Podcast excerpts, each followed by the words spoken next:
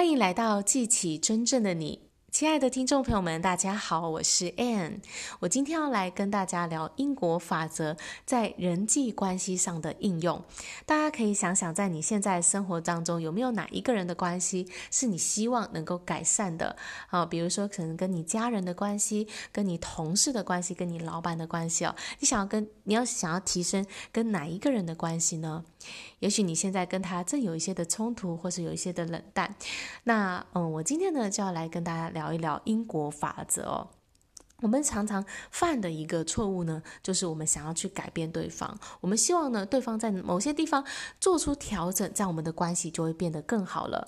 不管是我们伴侣的关系，还是亲子的关系哦，我们常常都会见到这种情况。你会看到很多父母告诉孩子说：“你哪边哪边需要改正，那你就会更好。”啊，告诉他要改他的缺点。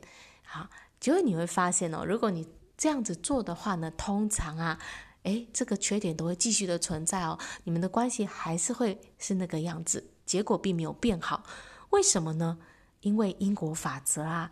因为如果说你今天呢看到这个人他做不好的地方，看到他的缺点，他负面的地方，诶，你你你知道吗？你看到什么？你关注在什么事情上？这个地方就会被你放大，所以呢，你关注的是他负面的地方，这个缺点就会被你放大，你就会看到他越来越多的缺点。这也是为什么我们想要去改变对方、指正对方的时候呢，我们得到的是反效果。所以今天你要做的事情就是做相反的事情哦，你要去看到对方的好。那这一开始当然有点困难。如果你跟他关系不好的话，你可能比较容易看到他不好的地方，但是你就要练习去看见对方的好。如果你看到他的优点，不断的专注在他的优点上的时候呢，这个优点就会被你放大。结果呢，你就会看到他越来越多的优点，你们之间的关系就会越来越好了。所以呢，因为你跟孩子，你常常去肯定他，去赞美他，他的这些优点都会被你放大哦，他就会表现得更好。你跟任何人的关系哦，你关注什么，这个地这个他的这个特质呢，就会被你给发发展出来，被你给激发出来，是不是？他越多美好的特质就会展现出来，你们关系就会越来越好。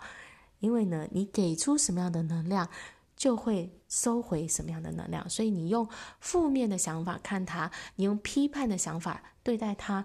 哎，你收回到呢，也是负面的能量，一个批判的能量回来，你们的关系就不会好。可是呢，如果是用正面的能量，正面的心态来对待他，你发出一个正面能量，看见对方的好，这个好呢也会返回到你的身上，你们两个人之间的关系就会越来越好了。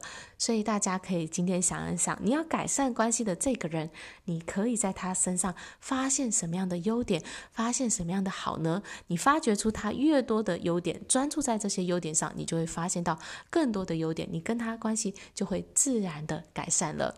所以呢，我们怎么对待这个世界，这个世界就会怎么对待我们。当我们改变了我们对待人、对待世界的心态的时候，这个世界也会改变它对我们的心态。好啦，我今天的分享就到这边，感谢大家的收听，我们下一集见，拜拜。